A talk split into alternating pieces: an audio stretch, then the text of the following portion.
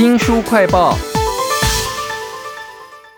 我记得哦，很久以前看过一部推理小说呢，应该是阿加莎·克里斯蒂的作品啦，就是一个小村子，然后一个老奶奶，一大堆的八卦。这个老奶奶也没到现场啊，聊聊天，哎，就破案了。但是我事后怎么想也想不起来是哪一本小说啊？怎么办呢？也许我们要介绍这个《谋杀天后密室》的 A P P 可以帮忙，为您请到了远流出版一部的企划主任廖红林。红林你好，呃，周大哥好，各位听众大家好。到底只有小村子跟老奶奶这样的线索，能够怎么样推理找到是哪一本克里斯蒂的小说啊？是依照这个周大哥给我们的线索，我们推测这应该就是克里斯蒂小说系列里面非常有名的这个马坡系列，通常都叫她马坡小姐或马坡女士。她就是一个老奶奶，然后他就是生活在一个很平常的小村子里面，叫做圣玛丽米德村。然后他有一个外号，还叫做安乐椅神探。哦，他其实不是什么警方人员，或者是他是一个专业的私家侦探。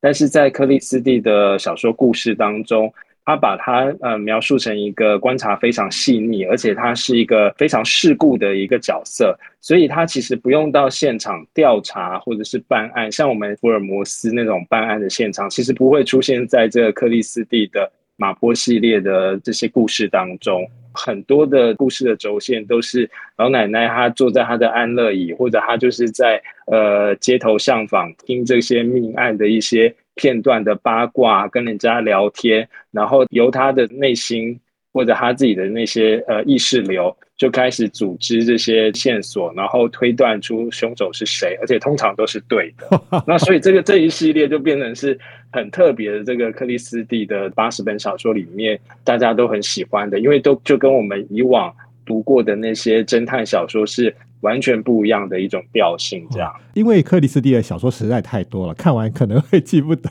到底是哪一本用了哪一个轨迹哈。所以我看你们推这个谋杀天后密室 A P P。我就很兴奋了，我想应该可以在里面用搜寻自串的方式吧。嗯，A P P 里面它每一个小说都会有个简介。那至于要做到搜寻自串，那个比较像是资料库的形式，这个 A P P 目前还没有办法。但是这个 A P P 电子书跟一般的电子书比较不一样的是，一般的电子书它可能都要透过买阅读器才能够读，但是因为是 App，所以它未来会有很多功能是可以进化的。举例来说。呃，我们现在也还可以开发一种功能，叫做分享图卡。在读这个 A P P 版的电子书的时候，有一个段落或有个句子你非常喜欢，那这个 A P P 未来就会有个功能，是你把这个句子就是 highlight 起来，它里面就可以自动帮你生成一张像是电子卡片的一个形式，像是你分享 Facebook 的贴文一样。分享到你的社群媒体，或者是你朋友、你的同号里面。原来你们远流出版出这个克里斯蒂的小说集的时候，也出了一个 A P P，而且可能有各种进化的功能。我是看到那个封面，还有一个很可爱的翘胡子啊，这是不是另外一个系列啊？是，这个就是更有名的系列，叫白罗系列。克里斯蒂小说翻拍过非常多的影视的作品，《东方快车谋杀案》就是一个很经典的作品。对，那《东方快车谋杀案》就是所谓的白罗系列。这样，我觉得现在还可以再推荐一个作品，叫做《万圣节派对》。大家可以在电影上映之前先看小说，你就可以发现电影跟小说之间差异在哪里。为什么总有些人会特别喜欢小说，有些人会特别喜欢？电影《万圣节派对》里面的剧情，它大概是在讲说，呃，有一个夫人，她在家里办了一场晚会，宾客里面有一个人，他就说他目睹了一个谋杀案，但是因为大家都没有把他的话放在心上，结果没想到他说了这个话，却在之后变成了现实，在这场晚会里面，真的就发生了谋杀案。那这个只是起头了，我们这种推理小说最大的机会是把故事讲完。所以我只能先讲到这边。那另外电影的部分，我觉得还有一个卖点是，他电影里面找来了拿到奥斯卡女主角奖的杨紫琼。就我们内部所掌握的消息，是知道说这个电影它改编幅度非常的大哦，所以你不会担心被暴雷。想要看这个阿加莎·克里斯蒂的推理小说。外行的可以看热闹，内行的可以看门道。而你如果能够有小说在手的话，比对起来就更容易了啊！其实阿加莎·克里斯蒂的小说非常的通俗，很多样化。那对于推理迷或者是那些新手读者来讲，有没有哪一些让你觉得非常吸引人的地方，可以让我们尝一下呢？好，我我先讲那个人物的部分。人物的部分，我们刚才就有提到，至少有两个非常成功的塑造，一个是白罗，然后一个是马坡小姐。那其实，在克里斯蒂的这些小说里面，这些形形色色的人物，他塑造的非常的成功。举个例来说好了，其实用现在的话来说，他其实还有一点带有一些偏见或者是贴标签的方式去为这些人物下呃分类。比如说，在他的小说里面，只要是有一个人是比较死板、比较不讲原则的，那他可能就是英国人；如果有一个人是比较自我陶醉的，那他就是法国人；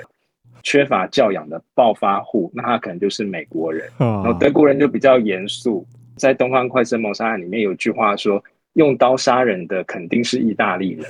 就是像这样子的每个国家的文化的背景跟涵养，它都非常巧妙的融合在他推理小说里面。我觉得这个也是一般人所谓的新手，他可能对于推理小说还没有非常熟悉的时候，你光看这些人物的描写就会觉得非常有趣的。所以克里斯蒂的小说之所以我们为什么会说它通俗，是因为它其实不是像呃狭义的推理小说。所以在你成为真正的推理小说迷之前，你可以先拿克里斯蒂的作品当做一个入手的文本，这样子。哇，这是远流的阿加莎·克里斯蒂啊，一整套小说呢所推出的这个纸电合一的集资方案其中的一部分哦。我是想到说，很多的推理迷应该都非常熟悉他各种不同的杀人手法，结果你们在 A P P 里面放了一些。算是 podcast 是不是就可以听到他们讨论喜爱的各种谋杀手法？对我们做这个 app 里面，刚才说它是一个会进化电子书，其实就包括这个 podcast，而且我们找来的主持人，然后包括来宾，都是台湾推理界非常重要而且非常学有专精的一些专家学者。那他们用不同的角度、主题去探讨阿加莎·克里斯蒂带给他们的启发也好，或者是我可以举个例子，就像我们刚才提到的电影，我们其中有有两集，就是肖伟轩跟海德威他们在谈的就是小说改编电影或者小说改编影视的一些有趣的内容。那其实因为他们都是对克里斯蒂非常熟的这些所谓名家，所以他除了有一个导读的功能之外，就算还不熟悉克里斯蒂，你还是可以透过这十八集的内容去了解克里斯蒂为什么这么迷人。这些有声书、电子书，还有实体的纸本，全部都在这一次远流的阿加莎·克里斯蒂的纸电合一的集资方案当中。我看你们还有送一个很有趣的礼物，应该是资深的推理迷会非常有兴趣的，就是阿加莎·克里斯蒂她的家。里面也出现了很多很多的东西，每一个都是小说里的灵感，而且变成了一张拼图啊！没错，没错，这个拼图也非常有趣。我们是特别从阿加莎·克里斯蒂的基金会，然后从英国原装进口的拼图。它的场景是阿加莎·克里斯蒂的家里面，然后他把这个小说里面提到的一些物件，然后放进他的家里面，就等于有点像是虚实整合。我觉得特别值得收藏的一点是，这个基金会它不是只出这个拼图而已，它还特别在这个书里面放了一个所谓的索引海报。因为你如果不是真的非常熟读这个八十本的克里斯蒂的话，你可能这这张图对你来说就是一张很好看的图。可是因为这个索引海报，你可以按图索骥，它索引海报里面把这。将近九十个相关的物件出自于哪一本小说都点了出来，哇！所以你可以边看书，然后边对照所谓的索引海报，还可以边拼图。现在的阅读不再只是局限于纸本，所谓的新媒体的世界的阅读其实是可以很多样的，透过纸。电声油，它其实也是帮助我们在阅读克里斯蒂的时候一个很好的方式。这样子都在这一次远流所推出的阿加莎克里斯蒂的这个小说啊，纸电合一的集资方案当中。那我很羡慕，就是你们要有好多大部头又经典畅销的作品的版权，像是金庸嘛。那这次这个阿加莎克里斯蒂也让我突然好奇，哎，你们到底拥有它多少年的版权啊？